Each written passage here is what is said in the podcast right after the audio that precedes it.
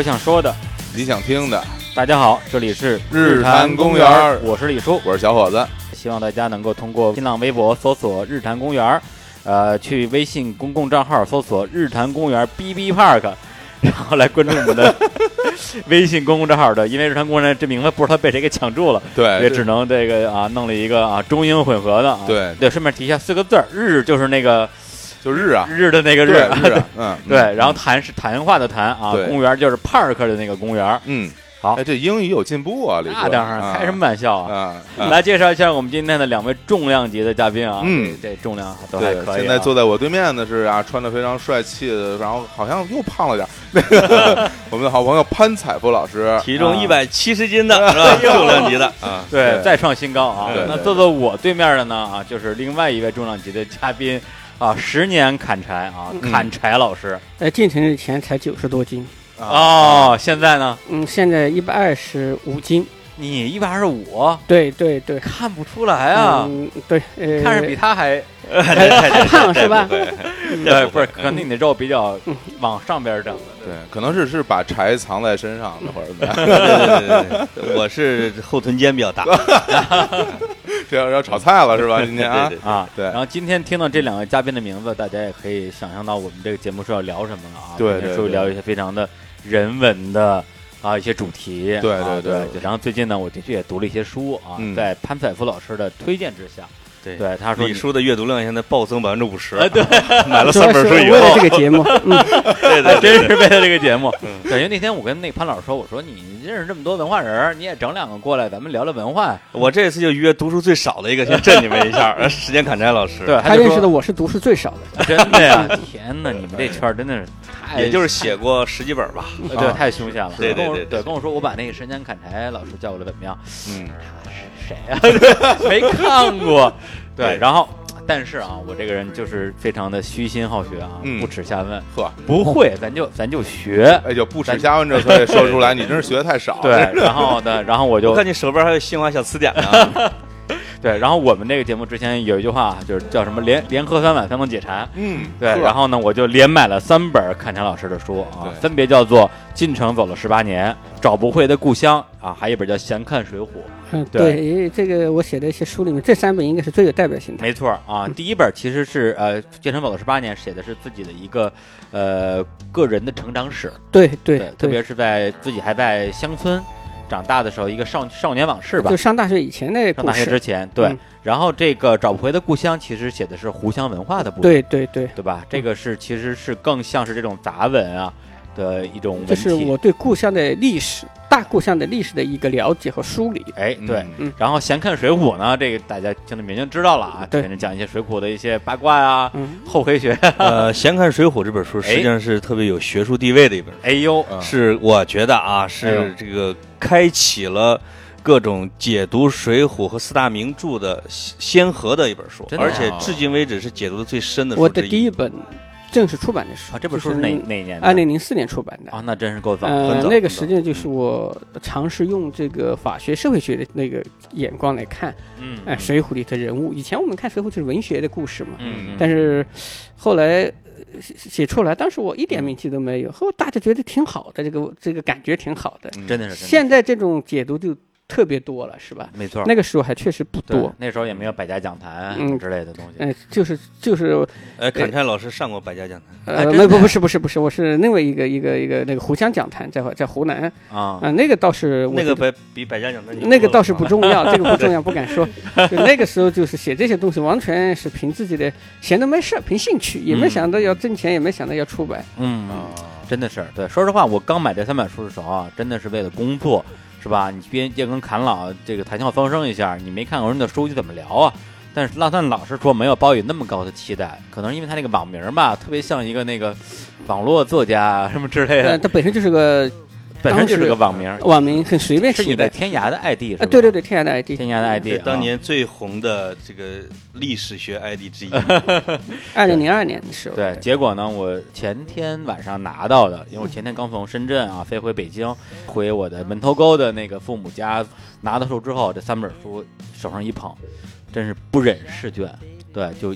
几乎是一口气看完，现在大概看了快两本吧。难怪昨天一块吃饭的时候啊？眼圈有点红，真是，真的是，真的是，是吧？对，而且你看我，而且我这两天身体不是很舒服嘛，我就是有点这个肚胀、腹泻什么的，嗯，所以整整个上午就在我们门头沟那个区医院做检查，哎呀，在这过程之中，我就一直手捧着那本啊，这个进城走了十八年，你你等会儿，你等会儿，等会儿。昨天昨天吃饭时候换了一百书给我了，然后然后我这看了一晚上，一直到今天上午，全都是在那种情况下，对给我上面站着什么史记、尿迹、血迹，我的天啊！我我先去洗个手啊！哎，但是我我的确是因为，呃，这本书里边写的那种生活，其实跟我的生活完全是两种不同的时空发生的事情。嗯，对但我看的津津有味。说实话，就应该是两个世界。对，然，后用他的话来讲，跟我说看都是外星球的事儿一样，对，但我看的特真是非常的，就是很就是特别吸引人。我一一读起来，然后我也是一口气读了大概有三分之一吧。对我觉得里边说的那些东西，在我看来啊，这个是这样的哦，还有这种事儿，对，就是这样。这这这是中国吗？肯定这么 肯定这么想没。有，反正这跟我的生活完全不是同一回事儿嘛。对对对对对作为一个大院儿子弟大院儿 那你了解的都是王朔的生活，没有没有，对啊，作为一个官二代，没有没有没有没有没 越说越离谱了。官一代那官一代，至少是一个至少是一个金二代嘛，这个嗯，京二代，对对对是是京京的二代是吧？陈二代、金二代，对，对，呃，在这儿我可以先这个剧透一下啊，这期节目将是一期非常的煽情的啊，嗯走心的嗯，人文的节目啊。虽然开始聊的啊比较不着四六，对，但是其实看这本书过程中，真的是几几次，呃，热泪的确是有点盈眶啊，嗯。不至于留下来。对，因为为什么？我觉得可能我看这本书的感触跟其他人又不太一样，因为他主要写的是砍柴在呃，其实你是从你的记事儿开始写起的，对差不多对对。三岁三十多、三十三岁的开始写，对。对，但是你的笔墨最多的其实是在一九八零到一九九零，对，这十年的时间，嗯，中国应该是最最具蓬勃、最有生机的十年。对，生机变化最快的十年。对，对，然后这十年基本上也就是我的一个少年成长史，嗯对。但是你写的生活呢，很多就是在你们的呃湖南的，你们叫邵阳，对，邵阳，邵阳啊一个乡中的一个山区，对，一个嗯小山村的故事。嗯然后呢，呃，而我是一个，如果是以前听过我节目的听众，可能知道啊，我我虽然是一个有北京户口的人啊，虽然身份证上是在北京西城，但是是在北京市门头沟区，其实是一个百分之九十九山地组成的这么一个区域长大的。然后有很多的少年的经历都是在我门头沟区的深山里边，我的姥姥家啊，就是外婆的家里边长大的。然后其实看这本书的时候，就是会有很多的一些共鸣啊、通感这些你们门头沟有很多还什么有什么川底下是吧？川底下啊哎呦，我一到北京，我听说北京有一个特别有名的村 叫嗯川底下，对这，是川底下，川底下川底下还有还有斋堂，斋堂是不是也呃是？，就其实就是如果如果你开车的话，肯定是呃先经过山底下，嗯再经过斋堂，嗯再往前开，才到了我姥姥家那个部分。啊对，也就是也就是灵山比我姥姥家我就快到灵山脚对，下了。马上到灵山了。那就是当年那个日本侵华的时候，连鬼子都去不呃，了没的地方。，对当对当年我我姥爷就是曾经被日本人抓起来，然后拷打什么之类的。他那时候是地下党员。嗯，对，前两天我我过年的时候，呃，我妈还给我讲了一个故事啊，稍微有点差远。当时是三反五反的时候，嗯因为我姥爷那时候是什么大队书记啊，嗯然后就把他抓起来批斗，对，戴帽子，嗯然后就是让他招供，说你那当想当年，因为当时他是大队长，然后呢，日本人来了之后，他其实是。真的是脑袋拴在裤腰带上，然后一方面又在在在日本人面前虚与委蛇，对一方面他又要去给给我党传递一些重要情报。我的理解就是说，你那个地方是北京的最西最山区的一个地方。没错，对，当时那个日日地下党的留人，那个陈公部，你把那些童子一送就送到西山，西山就送到门头沟那一带就藏起来了。没错，没错。嗯那时候日本是打到我们那边的，后来在那个就是文革的时候，我姥爷真的有点就是不想活了。他本身不是一个心胸很开阔的人，就觉得说我冤呐多冤呐。啊然后那是八路对军的地盘了，已经。对对对，然后我姥姥就劝他说：“像当年日本人来的时候，你都活下来了。共产党来对了活不了吗？那一定能活。那回来回来更好。啊对，反正就是说你问心无愧，对，嗯你就咬牙坚持过去。然后我觉得，就是我还能我还能见到我我我姥爷就是老了之后啊过得不错的样子，我觉得还是还是挺不容易的。嗯对，其实就是所以说我看这本书的时候，我觉得呃我一直给自己的定位是我算是半个乡下人，半个城里人，然后半个有故乡的人。所以看到这个书的时候，其实是别有一番滋味的。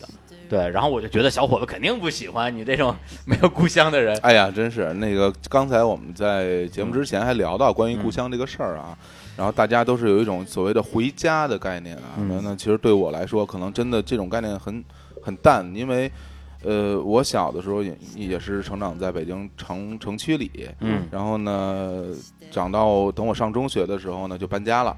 搬家之后没多长时间，就是我小时候生成长那一片地方就全拆掉了，对，然后就是夷为平地，然后盖了很多高楼，然后我等于我回去去找什么我原来的那种小时候的回忆地方就没有了啊，然后后来就搬到燕安村啊，或者是在和平里，反正就是然后就去上海上学。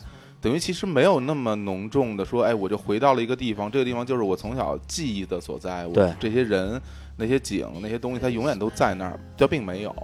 所以就像那首什么《北京人在北京》那首歌唱的 是吧？对我是一个北京人，就生在什么战场上啊，对，就衣锦没处还乡啊，这个嗯受伤没处疗伤啊。就是生在拆迁战场上，是吧？对对对啊哎呦，这也没拆到我们家，这要拆到也好。对对对，对，就好像那个王朔在《动物凶猛》小说里边也提到，嗯就是我特别羡慕那些有故乡的人。嗯，对，北京变得太快了。没想到种族歧视，这个有没有故乡也是一种啊。对啊今天咱仨一起，其实其实那我和砍柴，我们俩那是最高种、最高最高等级，最高等级。对对，对。你也是有有有有故乡的人，必须得升到生产队里边。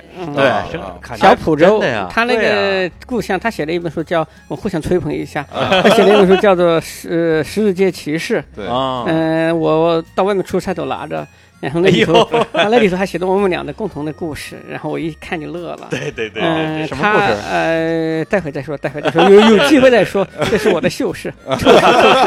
然后那这是个，中原文化大战湖湘文化的故事。我看他那个小浦州，小浦州就是他那个他爷爷嗯那个地方，那个地方其实比我们老家繁华嘛。同样是乡村，也有三六九等。我们那三千来口人呐，一个村儿。对，那就在我们那就是一个很大的镇呢，在我们那，嗯我们那你像我那个村子，就是二十多户人家嘛，啊，就很小的一个山村。嗯，到呃去赶场，就是赶集都得走个半个小时，四十分钟，走山路。嗯啊，那时候我们周边的那小村儿啊，都把我们喊集上的，啊因为我们是三六九集，啊，呃集啊就是集市，赶集啊一个月有九次集，其实是很大的。那你们属于最繁华的地区了集上的人就是尖皮华子，哦，我觉得砍柴呢就可能就会喊我们这种尖皮华子，对那个那骗人嘛，嗯那时候就是这种呃生活在这种繁华的这种集镇上，嗯，他和这个村里人他在一起，同学他就有矛盾。没错，哦一个说你太奸猾，一个说你太太轴，是吧？或者是嗯太、太怯，或者是太土。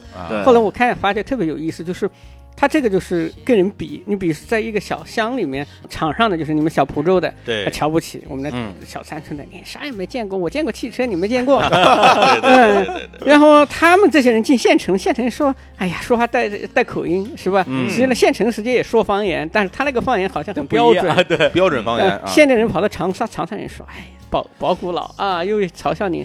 然后长沙人跑到北京，可能也有这种感觉，其实蛮有意思的。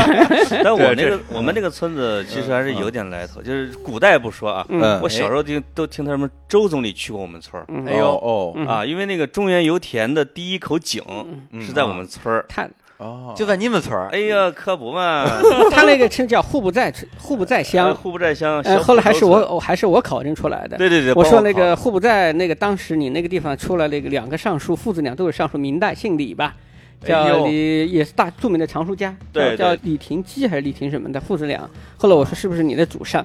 这个这个啊那个地方为什么叫户部寨？就是父子俩都当过财政部长的地方，对对那，确实很牛的。这个这个，那大明朝他当了多久的家？父子 双尚书。嗯，对，所以我哎我姥姥家他们村呢，他他们那个老苏家就有一个对联，说自己的家庭哈叫嗯，一门六进士，父子双尚书。呃我还看到过你写这文章，姓啊苏的那，对但不是姓李的。发在砍柴说那个户户部寨那个嗯，是上之前写了一个嗯发在那个朋友圈嘛，我还对看到对对那儿照片什么的。而且今天有一个非常有意思的事儿哈，就是今天在座的四位，除了我以外都是同姓本家，你知道吗？同姓是吧？对我们李家也可以再歧视天下第一大姓，那真是没办法。对对，我叫我叫李潘采夫是吧？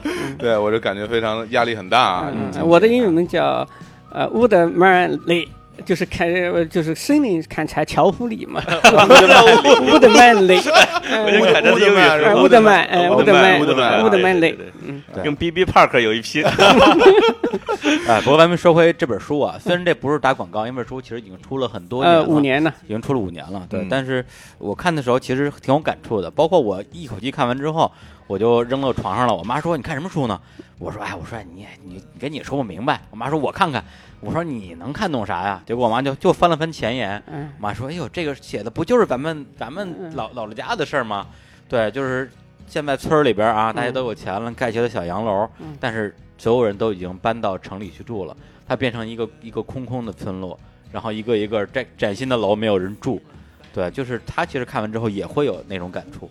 对，这个这个空空的村落让我想起了那个嗯。山东临沂一个姑娘，不是徐玉，就是上大学之前，嗯。她的钱九呃千多块钱被骗了对。啊，然后气死了。嗯对就是这个记者呢，就去骗子的故乡，嗯。就是安溪，就是泉州安溪长坑乡。出茶叶的地方对去这个骗子其中一家儿，发现他们村儿里边也是人都出去了，啊然后一个楼盖了十年也没盖成，嗯。家里边穷的嗯啊，就是也也是农村，在他那个地方也很凋敝，很萧条。我是写这个书，实际上我当时写着玩儿，嗯。我觉得，呃，进城这么多年呢，我今年应该是进城大学四年，加上在北京的二十三年，二十七年了。二十七年，十八岁离开了呃故乡，后来我说写点十八岁以前乡村的一些记忆吧，写到网，嗯。但是没想到发到网上，然后很多共鸣，嗯。尤其是七零后、八零后的这个，大概也是从六九到八二、八三这个年龄段的，呃，尤其是农村长大的，他们就。呃，很多非常感动，哎呀，素不相识的，嗯那故乡更不用说。原来我以为只有湖南人感，后来没想到北方人他也有，就是一代人的记忆嘛。嗯，对，没错，嗯，对。其实你的这个个人成长史，其实真的是影射了整个那一个时代。对我昨天发了一个微博，它其实是那种看上去的风平浪静，实际嗯上有很多的暗潮汹涌在那里面。嗯对，像像里边有很多的这个细节啊，比如说当时你提到你有一个，呃，我忘，因为你你你们那个家谱太复杂了，对对我忘了叫什么叫什么什么爹爹，还是就二舅就是他女儿自杀的那个，对对，我的一个表呃表姑，对，一个表、嗯嗯表姑自杀的，一个表姑自杀。嗯对，其实讲的就是说，你的那个表姑，她的父亲嗯实际上是一个人，就是所有的小孩都喜欢的一个长辈，嗯大家在他们家喜欢，都都赖着不走，嗯，但他对自己的子女是非常严厉的，对，这是一个传统的那种，非常传统，嗯，南方的那种那种家长家长对别人特别好。对，呃，我们那就叫做虐己，呃后后人虐己，就虐待自家的人，哦要招待别人好。嗯，就有点这个办会，所以我特别能理解我现在什么办奥运报接灵。我说中国的文化就是这样，自家不吃，嗯要让人家吃好，这是中华的文化传统。哎，这跟我们河南人自河南人家不喝，河南要让别人喝好，是吧？你们这人，你这这这个不是这不让这不让别人喝好这也是，厚道的文化。这让别人喝倒的。不，他这个他河南的文化也是根嗯。根源，因为这个最讲面子、最讲面子的实际上是中原，就是就是河南，就是他就是最能代表中国的。所以你你到河南很多地方去，为什么不让小孩上桌？嗯。实际上是过去的东西是有限的，嗯。小孩不懂就宰一只鸡，可能一只鸡都是很奢侈了，或者几个鸡蛋，然后客人就不好意思吃，肯定小孩就全吃完了，哦，所以他就根本不让小孩上桌子。有道理，这个呃，跟现在开个会，让这个咱们咱们这个中国人吃呃受点苦，一个、一个逻辑，嗯就是让客人舒服。对啊。还真是，所以河南人经常给外省人说，嘲笑河南人就是嘲笑自己的娘。就是河南文化就是中原的文化母体吧。就是这样，他就是确实要有要要有面子，要客人感到舒服，就是那样的。对，所以上上桌之后都会说说那个我们都不舍得喝这个酒然后都给给客人留着，对对对然后那个就每一个人都这么说，对，你要不喝，给你跪下来。然后然后然后一轮一轮的他，以前，就是以前正是这样的，因为以前酒是特别奢侈。嗯。嗯。那以前那皇帝，你看那个我看呃明清到清代了，也离现在时间不长一百来年，嗯那时候是赏赐大臣酒。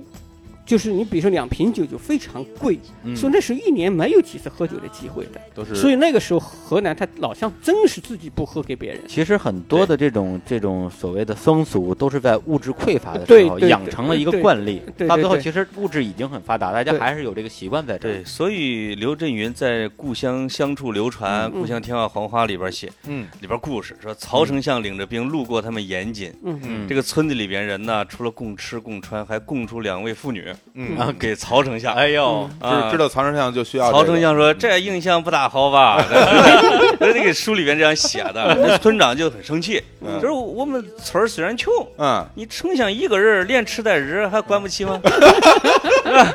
这这个，我就是河南人的这个幽默里边体现出来的好客文化，对嗯对，确实虐己 后人。嗯，对哎对，咱们接着说这疟疾的事儿啊。嗯对，就是你那个亲戚嘛，嗯就等于他那个父亲是一个呃疟疾，然后呃后人就对疟疾后人的这这么一个父亲，然后他的女儿呢，其实就是也是一个非常年轻的、漂亮的，大家都很有想法，有有点想法的一个新。的独立女性。嗯，然后最后也，其实就是因为一些小的口角啊，对对对，然后包括父亲的一些已经他不觉得是什么问题的家庭暴力啊，可能就是打两巴掌之类的，嗯最后你的那个呃表姑就自自杀了嘛。对对然后结果因为他的父亲也其实也很自责，对，然后也被自己的家人去去对我叫舅爷爷，舅爷爷，对家人也会也也会怪罪他，最后他也上吊自杀了。对对，相当于是你很喜欢的一对儿父女，对然后先后就离开了。那个是对我的少年呃刺激特别大，对对对，就是就就是好，就是我很长的时间就有一段阴影。对，就就是我特别喜欢你对这个故事的一个结语，就是说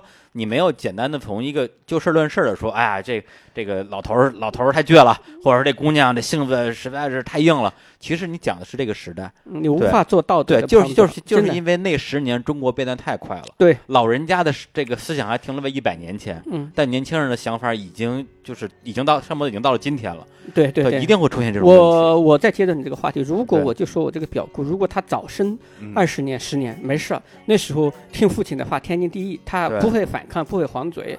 如果再晚生十年也没事，他去广东打工了，他父亲也管不着他了。对他正好处在八十年代八六八七那个，这个就是一新依旧，正好改革开放刚开始，对老人还是原来的想法，但是他这个世界已经开始打开了，但是他已经没有一个机会，呃，走出来。如果他晚生十年，他就走出来了。所以这个其实我觉得他的父父女俩的命运实际上非常典型，这里边就是一个大时代的一对。对妇女的悲剧。对，这里边还体现了一个农村的这种自杀文化，嗯，就是怎么说？就是我们我们知道城城里边人他有很多条路的选择，他想的，对，我不行，我离家出走，我就嗯去同学家，我我跟你什么嗯。断绝关系。啊，对对我从小在村里边听到我们村啊、外村啊之类的，嗯，两个人吵架，邻居吵架，妯娌吵架，家人闹矛盾，啊。说你委屈我了，你冤枉我了，啊我要死给你看以。死明志对哦，那农药嘎嘎一喝，就就就就不行了。就是实际上我就是在我我又叫故乡，虽然我写的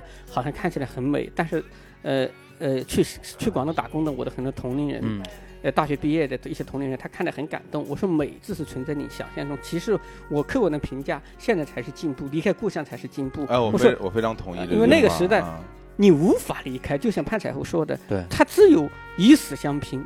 其实包括我们现在讲到的这个，现在嗯，我就不提名了，因为嗯。提名不合适。就是最近一个、有一个很有名的甘肃的一个妇女自杀的，嗯。其实是一样的，就是她因为甘肃比起湖南、嗯比起河南的时候，他又落后，他又走不出去。我经常在设想，我假如这个姓杨的农妇，她在十八岁的时候不是，呃呃，就是这招郎就是入赘一个有点笨的、这个丈夫，她依然的走到广东去打工，哪怕是端盘子，嗯。可能会活得比现在要好，嗯至少她嗯。自由了，经济上自由了。对你那篇文章我看了，嗯。他分析的就是刚才说的这一这一这一堆东西，我觉得也是，就是嗯好多就是人家都说一一句话嘛，就是人生如果有的选择的话，就是一种非常幸福的状态嗯。那可能就是我们，比如像我吧。我跟李叔可能虽然嗯我们俩都是北京人，然后年纪也差不多啊、但是其实我们共同生长的这个轨迹还是非常不一样的。对，那可能我从小，我我所见到的东西就是，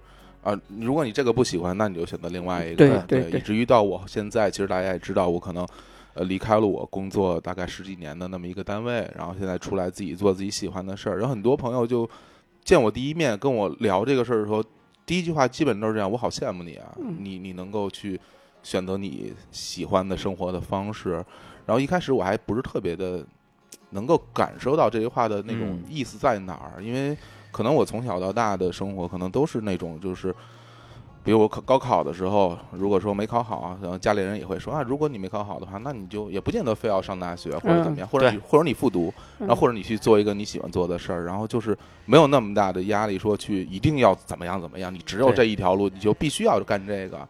所以现在想起来，这些都是一种挺很幸福小的。太小伙子，你现在这个辞职啊，嗯。其实已经不叫事儿了，在这个年代。对对对对，我和砍柴，我们俩辞职，那才是我觉得，在对我们一个家庭来说，才是惊天辟地的，嗯。嗯，是惊天动地的啊！嗯，这个，嗯因为他是从那个一个部委，对，从那一个一个山村的孩子考上大学，以优秀的成绩分到了国家部委里边儿，嗯。又从部委离开，那对一个家庭的震撼，就是我能想象到。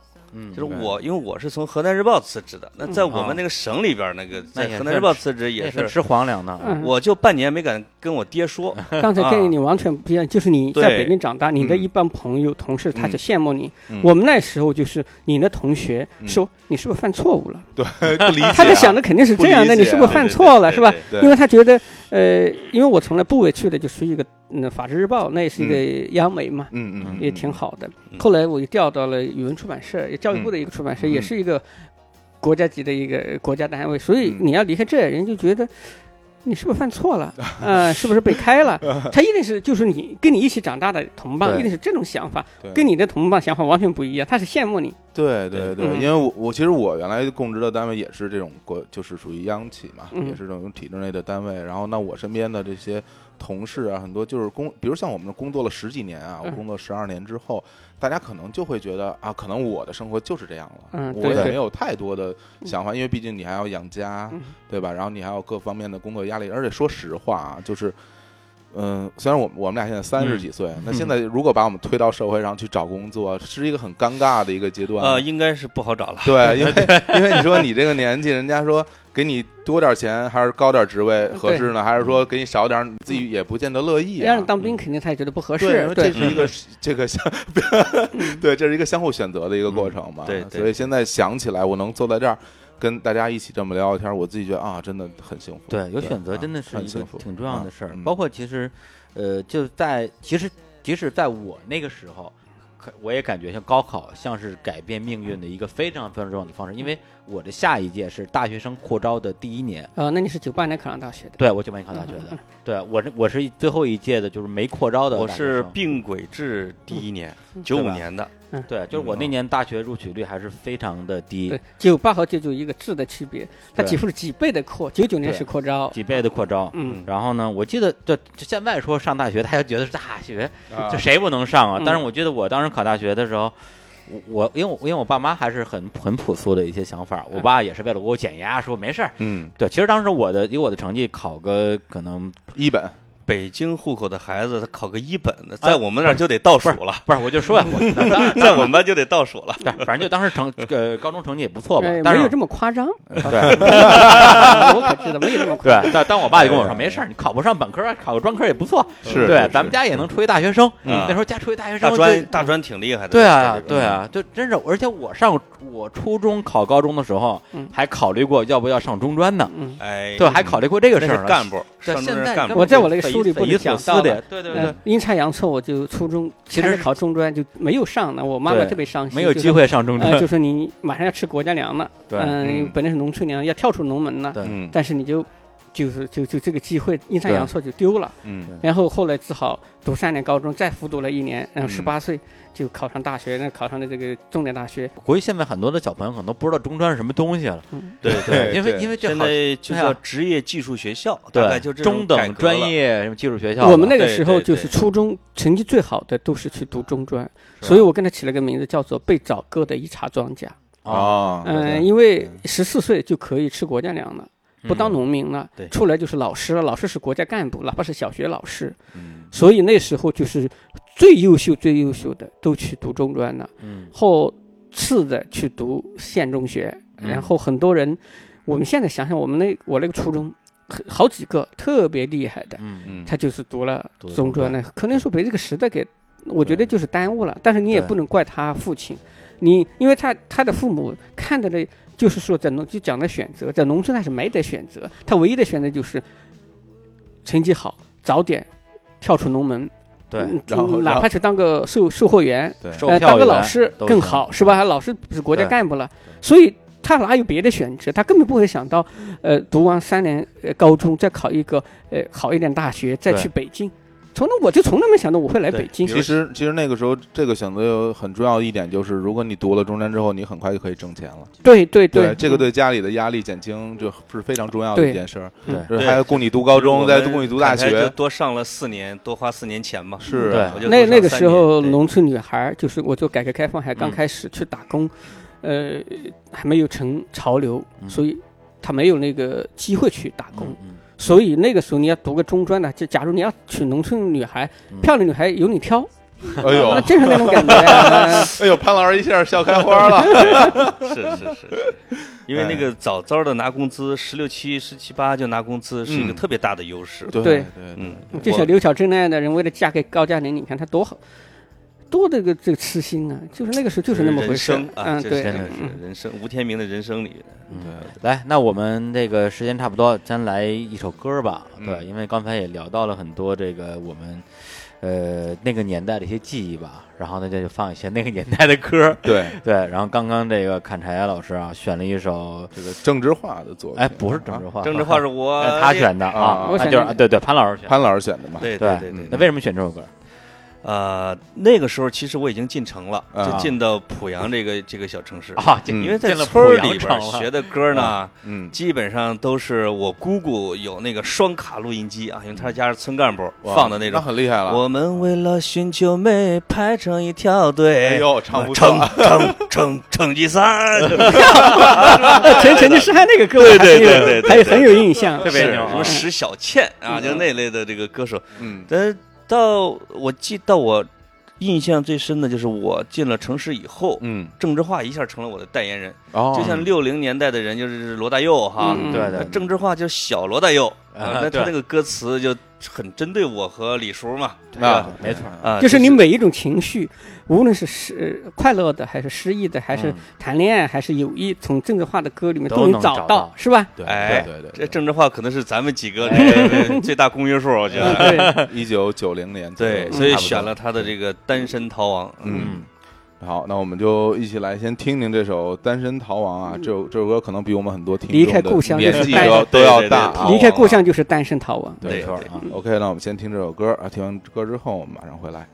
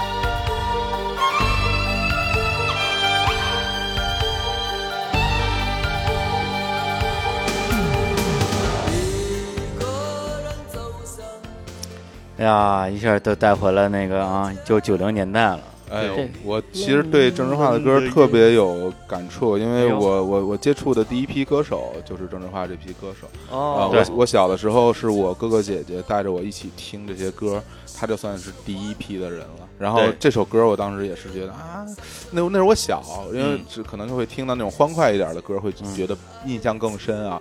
然后我我对这首歌的印象就是特别苦，特别苦，对。郑智化的歌都这样，特别苦啊。水手是的也是是吧？对。呃对，滚烫的唇啊，但你有我再次犯错，但对。好这个水手啊、星星点灯啊什么的，听起来还蛮，就是节奏上至少是蛮比较励志欢快的。它还带有一些人文和社会批判，对比如说对对对，大国民啊对。这种的。堕落天使啊，对对对对，就你会觉得哎，也满足了青少年的对于深度有一点需求，对啊叛逆的需对求。对对。没错对。其实我印象最深的一句歌词就是那个“年轻时代”哈，啊对吧？嗯，哎，离了张略带着一点点颓废的脸骨，啊，不是堕落天使你那堕落天使，堕落天使他那个什么喜欢上人家就死缠着就不放死缠着不放啊，哎那那是吧？是这首歌是当时我们，因为当时我们改歌嘛，就改成那个黄色歌曲啊嗯。这首歌是被给改被改的最狠的，是吗？内裤的纽扣也估计松开几个，露一点什么才叫男子？汉？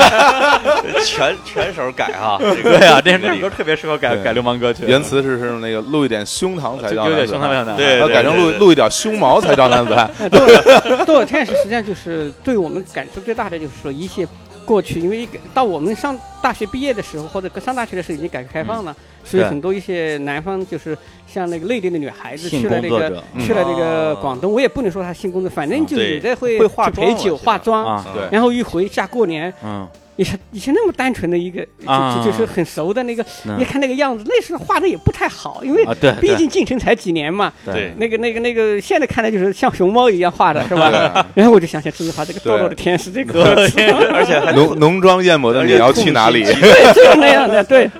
是吧？嗯哎真的是，嗯。哎，对，刚才潘老师说你你那故事，我觉得挺挺有意思的啊进城是吧？啊，进城的那个，啊，对，刚就是刚才我们说这个进城之难啊，你像李叔吧，哎呀，老觉得这个从门头沟进北京挺难的一件事儿。嗯。刚才我们还说呢，你其实北京人到现在，北京的出租车司机啊。还不给外地人开放户口。啊，对真的呀，门头沟，你起码你现在有工作去可以开出租啊。对啊，我我找工作找不着，我开出租对那怎么可以？对于我们现在出租车行业不太好啊。对，对于我们来说，从村子里边进一个城，那是一个巨大的跳跃。嗯嗯我在我的那个书的序里边说，我爸爸实际上就是在我们这个家族是一个牛顿啊就是他用了第一推动力。推着这个我们家族的三个孩子嗯一块儿进了城，嗯而他自己实际上是有点这个精疲力尽，啊把自己累得早早的去世了。哦他是扮演了这样的一个角色，我就特别佩服他的父亲，因为对对，对我是比较了解他这个啊家家族。我父亲去世之后的碑上的墓志铭是砍柴写的，哦，是砍是我写写好词之后，我说砍柴你给我改一下。啊啊，你给我给我修改了一遍，我让他就刻在了那个墓碑上。嗯，我润色的，不能说我写的。嗯。他他父亲就是，实际上我觉得这这样的男的其实很优秀的。如果给他一个，就是像他父亲像他有这样的机会的话，嗯就是改革开放比我厉，害，他可能会干得很好。但那个时候他能够当一个老师，一个优秀的老师，已经在他那个时代那个空间，他已经做到了极致，他能可以这么说的啊。对然后他，而且他做出来最大的一个选择，我觉得比我父亲勇敢。我父亲在城里工作，但是他就不敢把老婆孩子带在城里，他怕没有退路，还是在哦家里种地吧。嗯他的父亲就是先不管三七二十二十一，先把这帮孩子先带到城里再说。哎，我觉得这个是很很很很决然、很无畏的，就可能大家不知道，就是说这种做出这种决定的勇气需要多大？他是需要太大勇气了我父亲他的这个跳跃的跨度啊，嗯就是比如说村子里边的民办老师，嗯嗯。就是没没机会考大学了，嗯。嗯。然后生了我之后又去考师范，嗯。嗯。转成公办老师，村里边的，然后又被任命乡里边的小学校长，嗯。然后又辞职去城市里边去应聘语文老师，然后他意思就是对，到最后到一个这个是一个重点的小学的校长，嗯，这个从村子的民办老师到一个公立学校的校长的跨度是远远超过，对，我觉得我或者砍柴这样啊，嗯我们这个从村里面考上一大学，找到一好工作这种跨度，那个难度大很多。其实这个这个跨度，我觉得是一个很重要的一个标准。嗯对那可能比如说我我爷爷那一辈儿从河北到了北京，嗯我爸又从山里到了门头沟的城区，对我从门头沟到就到了北京城区。其实这个步骤是相对来讲比较平稳的，嗯对吧？但假如我一下从门头沟跨到了火星，嗯那我这跨度就很大了。呃，杨利伟，对对对，杨利伟，我就是属于这种跨，就是一个小山村突然就跨到北京，就是那种是吧？中间有一个过渡，就在兰州读了兰州大学读对了四年书那是个预备役城市，我就说那是一个就是嗯。一个取得进城的资格，就是你有大学毕业证书嗯。和一个一个缓冲的四年。嗯，嗯。实际上也是在乡下，因为大家关在一起，所以一下子等于一个乡巴佬啪的就就就就扔到北京。了。对，然后那个就是还是聊回故乡吧。嗯对，因为我们那个呃，刚才也其实也提到了这本书，就当时我看完之后，我个人其实还是呃有很多地方比较有感触，在于我觉得砍柴虽然我之前没有见过他，也没有看过他写的其他文章，但我觉得这个人很有人情味儿。对，怎么这么说呢？就是它里边其实已经写到了很多，其实对他也好，对你们全家也好，其实不是很好的人，包括当时的什么大队长啊，嗯，对，还有你在三中的那那个老师那个老师啊，嗯其实都我要看来其实都挺操蛋的，嗯但是你写在他们的时候，没有就是用非常这种严厉的一种说法，然后去呃批评他们或者怎么样，其实你更多的还是一种有点悲天悯人的角度去说啊，可能在那个时代那个人我相信这个世界上没有什么很多人就是坏人，我觉得很多人都是黄金造就的，嗯。多数人都是良善之辈，这是我的基本判断。嗯。你说的这个山中的老师，前不久正好他，因为我一个曾老师八十大寿，他前呃九十大寿，他前不久也是呃一个月以前是。八十大寿，然后我们的同学，他其实他对学生特别好。我啊后来我现在觉得有点内疚，因为我那时太调皮了。嗯呃，虽然他的学学问很差，但是这个人还是不错。但是我太调皮，他就是要给我一个下马威。因为因为你是个刺儿头，他要树立权威，这个是我要当领导，我也会这样；我要当嗯班主任，我也会这样。嗯我长大了，你就能理解嘛。嗯对那前不久八八十大寿就提到了，就现在我跟故乡的联系其实蛮多的。除了经常回去的时候，我们的高中同学、初中同学联系蛮多的。那次因为我有事，我就回不去，因为我妈在北京，然后、呃在北京治病，我就回不去。以后，然后我说怎么办？除了让让用现在用微信给也给人八百块钱嗯受受理之外，然后就是我跟另外一个同学，那个同学就是考上中专了，特别有才，他后来在老家几乎就当农民了，就是那个单位倒闭了，他哦。一直在写字。字写的非常棒，然后我们俩就搞合作，做了一个我写我写了大概五百字的寿序，用文言文写哦，古就在在明清祝寿的时候，就是要写那种用那个条条屏四个、六个或者八个挂起来，用文言文写的，就是把他的风嗯表扬一番。然后我我用文言写，他就用那个正楷字抄，纯正楷四个条屏挂出来，挂出来以后，后来祝寿的时候，那个老师特别高兴嘛，嗯。他他觉得这个时候谁也不缺那点钱，但是他很有面子啊。对对对。后来他就跟我打电话，就激动，说话都啊，打哆嗦了，我也没想到你还记得我，而且把我抬得那么高。然后我说，有我说不光怎么，他他那个他是工农兵大学，嗯一毕业以后就在我们那个学校就待了一辈子。嗯是啊，我就就凭这一点嗯，就非常不容易。哎，这个是你呃书里边那个好老师还是那个坏老师？呃，就是对我不好的那个老师对，啊。其实其实其实其实是所谓的那个坏老师。呃，其实他也不，对我从来没有，其实我啊，没有没有，就是我从读者角度来看吧啊，，对，呃，就是不好的，对我不好的。然后我爸都对他耿耿于怀呢，因为他要嗯开掉我，把我爸调到学校嘛。对，然后我爸说了一句话，就说，呃呃，我的道歉，呃，养不教父之过，就是希望他接茬儿。但是他没有读过，可能他没有读过《三字经》，他就没有啊接，呃，教不严，师之惰。那实际上是我爸是在讽刺在讽刺他，对对对，用下面六个字说：“你教不严，师之惰。”我 教给你呢，你们教好。对，没接好。如果是我们濮阳的老师，有可能就接上了，啊，对对对，是吧？然后就没完了是吧？对对对，砍砍柴刚才说的那个，他啊的跟他的同学给老啊。师写字用古体啊，哎。写写写写写寿赋受序啊，这个是这个是湖南的文化的底蕴，哦。确实是湖南的文化底蕴，啊，在我们这一代里边是很难出现这样的一个。真的，在我的理解中，像湖南呀、四川呀，它会啊。保存着一些古风和古文的这种传统啊文化的一些一些韵味儿。嗯嗯，嗯，但是但是中原文化博大精深啊，但是中原文化砍柴有发言权吧？啊。啊，，这这就又引出一个 那个中历史，因为中原它主要是因为嗯。为什么？它就实际上今天的中原更是跟你宋代的中原、跟明代的中原，甚至清代的中原都不一样。它主要是是是呃要冲之地，是吧？他在他那个十字街的那个骑士里面，还是他经常打仗的那个人是春秋时一个古国的一个一一个城叫对对七是吧？呃对七呃清晰的七城啊七七城对。嗯但是它这个地名很古老，但是它这个一代一代移民，而我们呢正好相反，因为它经济不发，或者就是它交通非常不方便，所以五六百，呃四五百。历史的村庄非常多，哦他往那一待十几代、二十几代都在那个村子。兵乱比较少一些。对对文化接不上。嗯。我小时候经常我们嗯。去这个郊区啊，这嗯个土岗子上去玩儿，嗯。啊，就被一个叫七城村里边的人老揍我们，啊啊还把我们球给抢了。啊。因为他觉得我们城里边的呀，嗯。他们是城外边的呀啊。打啊，就是就有什么把球给抢了啊什么之类的。嗯后来这长大之后才知道，我们经常玩的那些土堆子啊，嗯。就是春秋时期的会盟台，嗯。也是魏国的都城的这个这个遗址。啊。而这帮七成的孩子，这帮小混子，人家七城的这个村子的历史已经两千五百年以上。就是 戚夫人是吧？那个，亲戚的周武王伐纣的时候，嗯就在七还住一晚上。嗯哦呃，这个孔子在魏国住了七年，嗯在经常去七城那边去玩去。嗯你会知道哦，原来老祖宗那边有文化，所以嗯我们的文化在远古，啊砍柴他们的文化是在近代呃。故乡为什么有魅力？就是它没有断，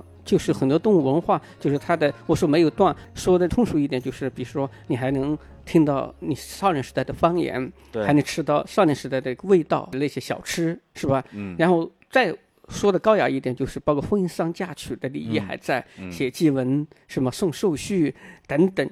嗯，我觉得这才叫故乡，就是它不仅仅是山和水。如果只有山和水，那你张家界或者是云南那个大理风光更好，对我来说它不是故乡，是吧？对所以那个地方留住我故乡的记忆，还有礼仪。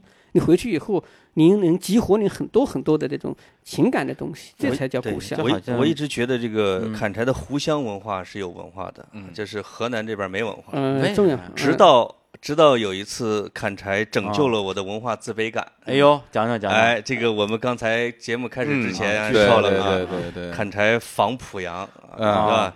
一这个呃，六年前了吧？五六六年、五六年前了，至少啊。嗯，对，那个是有点是谁说呢？这我觉得潘老师讲比较好，潘老师说比较中立啊。对啊，这个砍柴呢，就跟几个朋友啊当然都是很厉害的，啊像这个梨花教不能叫梨花教主赵丽赵丽华老啊，师，他那次他没去，女婿怎么不去，实际上就 哎，他去了，他去了，他去了，他。他他没去那歌厅，好像没去。歌厅里的这个嗯防濮阳去了啊，对，但是去歌厅，我们也是，我觉得一个了了解一啊个地方的这个文化，哦呃，要从对一个歌厅开始一个歌厅和餐馆。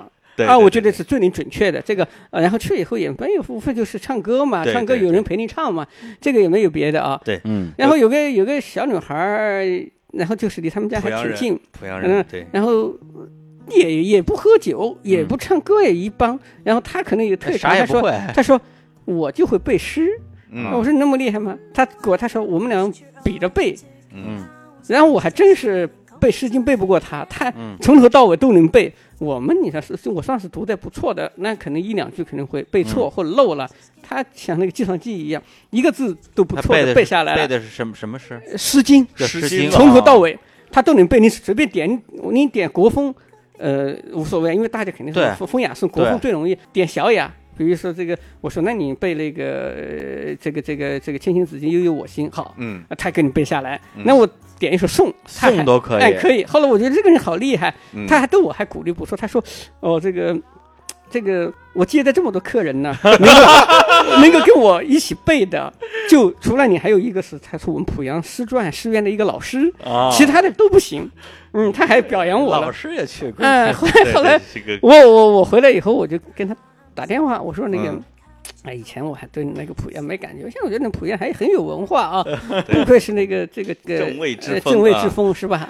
魏国嘛，桑啊间浦上，对，桑间啊浦上，我说这不错，然后我就说这个故事，嗯然后一因为那个人把电话留给我，我把那个电话给他，他回去以后又去就说我是不是夸他们家乡，他要去考察一下，做文化考察。考察以后，考察。他就说果然很厉害。然后专程去拜访，啊，请最最搞笑的吃饭。是说啊啊，请吃饭。濮阳之光，嗯。你要跟人查查了一下，然后《诗经》是吧？当时他还在《新京报》，然后就害了一个人，他鼓励人家说：“你这么有水平，不应该在这个呃不要在歌厅里唱歌。不要歌厅啊，当歌女，”哎，然后鼓励人家去考《濮阳晚报》的记者。哎呀，我就说你简直是怎么能不能把这个火，这才是火坑呢？现 现在媒体也不行了，啊呃，其实 KTV 也不行了。嗯，对对对我们这儿新媒体对，那那个那个事情对我的鼓舞很大，是吧？真的，就现在大开一个直播，嗯。背背《诗经》，他我现在失联了，那时候没有微信啊什么之类的哈嗯，记了电话，手机一丢找不着了。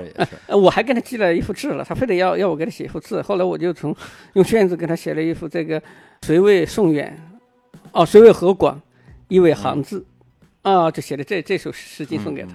对因为正好那个地方是发生在你们那个地方，这这这首诗对，宋国嘛因为。《诗经》里边嗯的很多诗都是我们那儿的。啊，这个他谁为河广，一为行字。真是对对嗯这个，我问他你怎么会背那么多？他说他爷爷小时候学私塾的，嗯啊就会背全本儿。小时候啊，就拿这个当游戏教着他玩儿，哎童子功全会。你看你看人这家这这这游戏嗯。玩的是哎。这种游戏，我就会觉得那个年代和嗯。和那个时候濮阳还是有一点这种文化。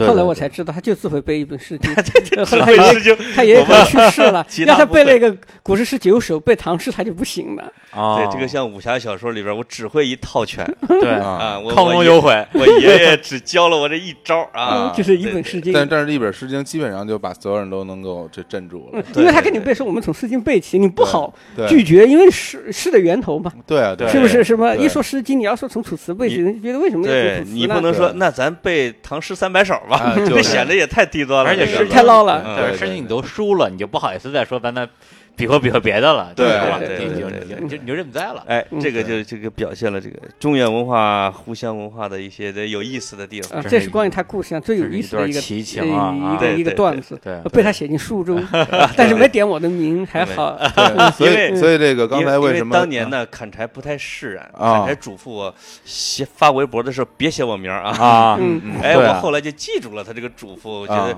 写书里边你你你写名字要谨慎。嗯，对啊后来看，着为什么不把我名字写上？所以刚才说说让让谁来说这个事儿的时候，大家两位老师都抢着说啊，对对对，生怕有中间有一些这个添油加醋的部分啊，对对。这种是佳话，这种是这是一对对对佳话。对，当当代刘勇啊，哎，那嗯。潘潘，你现在还经常会回你的老家吗？我今年回了才两趟，有点少。哦。我平时的时候回的还挺多的，哦。因为离得近，啊，也擦就回去了。嗯。啊。尤其是前五六年的时候，一年怎么回去？二十趟吧？啊，二十趟。二十趟，亲有一 主要是父亲有病。病的时哦候，要要经常回去看他。哦嗯对，一般一般在《新京报》一二三上班，周三晚上就坐哦 K 幺七九啊从，安阳转濮阳，然后周日晚上再回来，嗯。基本上每周。哎呦，哎，这个这个这种文化，就是湖南、河南两地基本上都是很像的，我嗯发现，嗯，是啊吧？敬老，啊，这全中国都这样了。哎，那北京人也是是吧？是我我现在虽然不跟我爸妈住一起，但我基本上每周都会回家。啊，嗯，那你真好。嗯嗯，对我每年都 都每年都回门每年头沟，每年都回去一趟。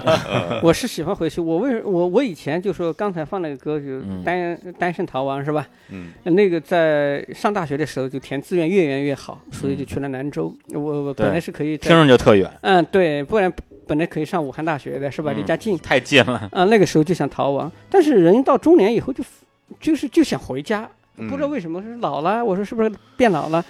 然后就回去以后看到那个那种山水，也看到老同学，就特别舒服。那我一年要回去个呃四五次很很正常。啊，对对，但是就是在你的那个就是故乡，现在还有特别近的亲人在。嗯、我妈最近在北京，以前在家，啊我我姐在，然后我还有一些同学在，还有我叔叔在，我的啊舅舅在。啊那个很，我一到了长沙就开始感觉到很快乐了。长沙的同学多，高中同学，啊，因为跟大学同学，你就觉得有时候说话嗯都得用普通话说，是吧？啊，啊，对，跟高中的同学，你就可以说方言，而且可以说彼此少年时候的事。嗯所以我觉得高中同学反而更单纯。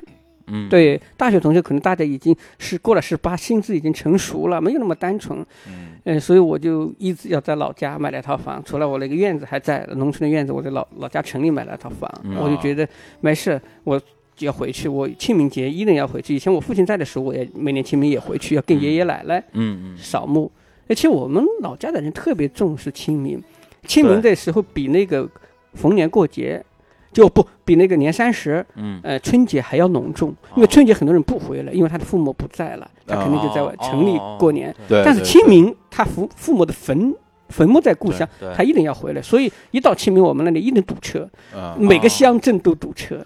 根在这里啊，而且对对。清明就能看见很多的老熟人，对对，所以我们高中同学聚会都是清明聚，啊呃，清明能聚的全，嗯就是能够，这就是连女的都回来了，一一一一般的有的女的过去就是不回来，是吧？而且有一些地方，比如说像我老家那边，就是它是呃，从它的制度上来讲是不允许外姓去上坟的。嗯就是对对对，像我，因为我妈妈那边姓马嘛，嗯我不姓马，我就没法去他。认为是会沾他们家的福气。呃，对，呃为什么我不知道？反正我挺生气的。那我们那就是这样，后 现在好了，以前就是这样，就是说，呃，清明，呃，你你这个就是是上你那个呃跟着你丈夫上你婆婆家是吧？那个那那一边是吧？嗯然后尤其外孙儿外孙，你就跟你爷爷家，哪怕那个外婆对外孙再好，嗯但清明节的时候，这个外孙是不能到这家的，呃，舅舅这家的那个祖坟上去，他才觉得会这个你就是外星人把这家的福气给抢过去了，沾过去了，他就会哦保佑你外星人了。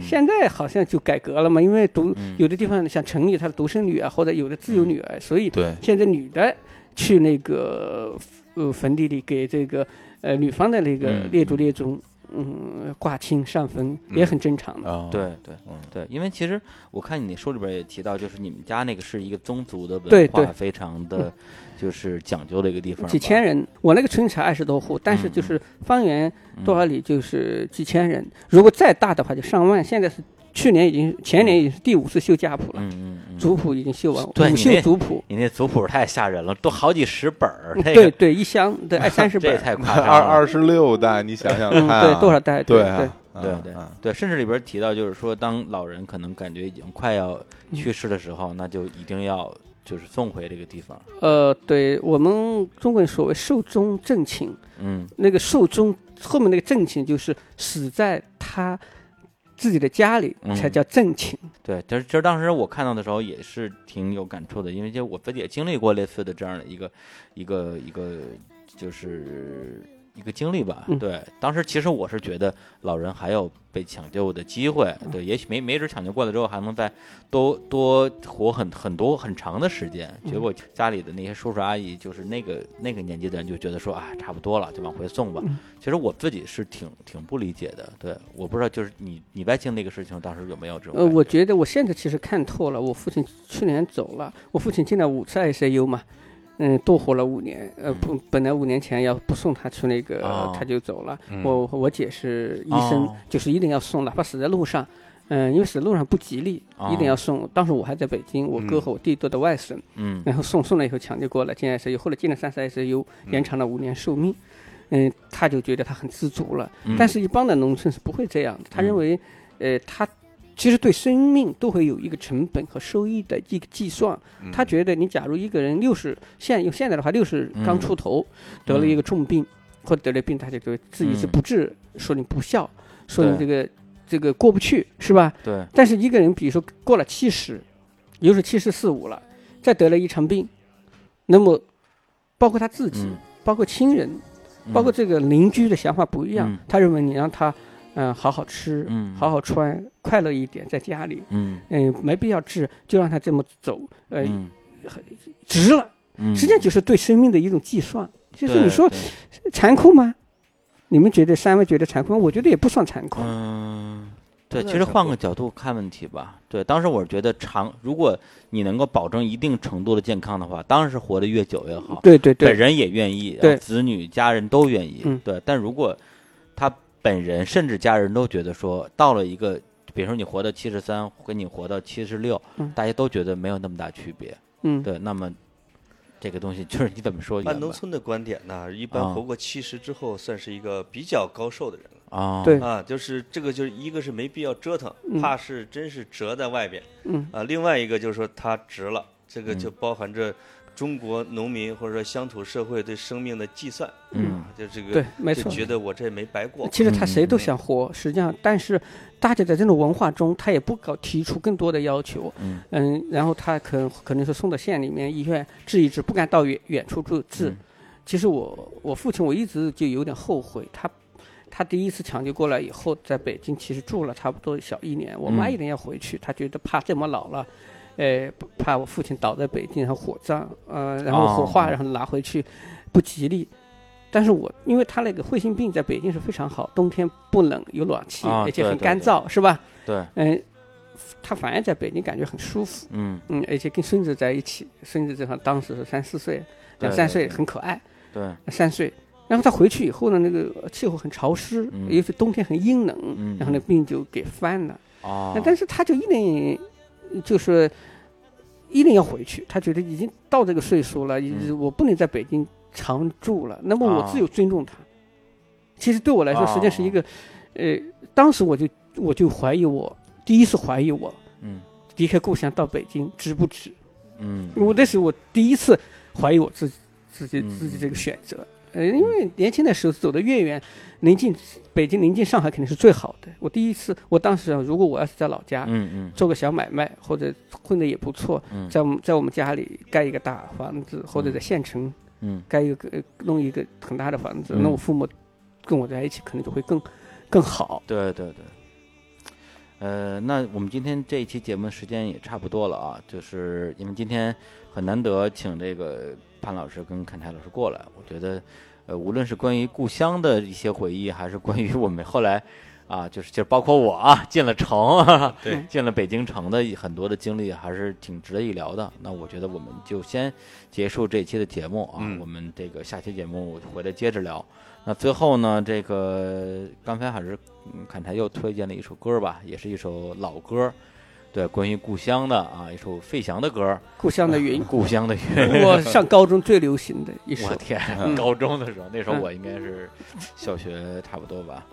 对对对 对。然后这首歌是谁写的？好像是小轩、谭健常那那个好像对这俩对名字最熟的，特别熟啊。对嗯对，然后我们就来放一首这个《故乡的云》啊，归来吧，归来吧，归来哟啊！这首歌上上过春晚，好像是。对对对对对，上呃，是吧他应？该是八八年还八七年，八七年上的上的一把火，嗯，然后就大兴安岭嘛，对嗯，那把 火嘛，对对对，嗯烧了，哎呀天哪！来，那我们就在这首《故乡的云》里边结束这期的节目。好，来跟大家说再见。啊，拜拜，谢谢，拜拜拜嗯。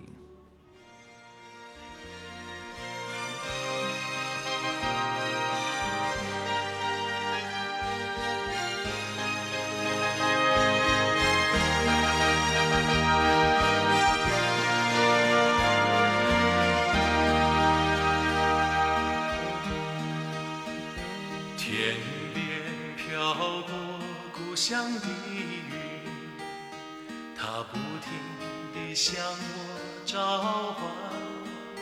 当身边的微风轻轻吹起，有个声音在对我呼唤：归来吧，归来哟。浪迹天涯的归来吧，归来哟，别再四处漂泊。踏着沉重的脚步，归乡路是那么的漫长。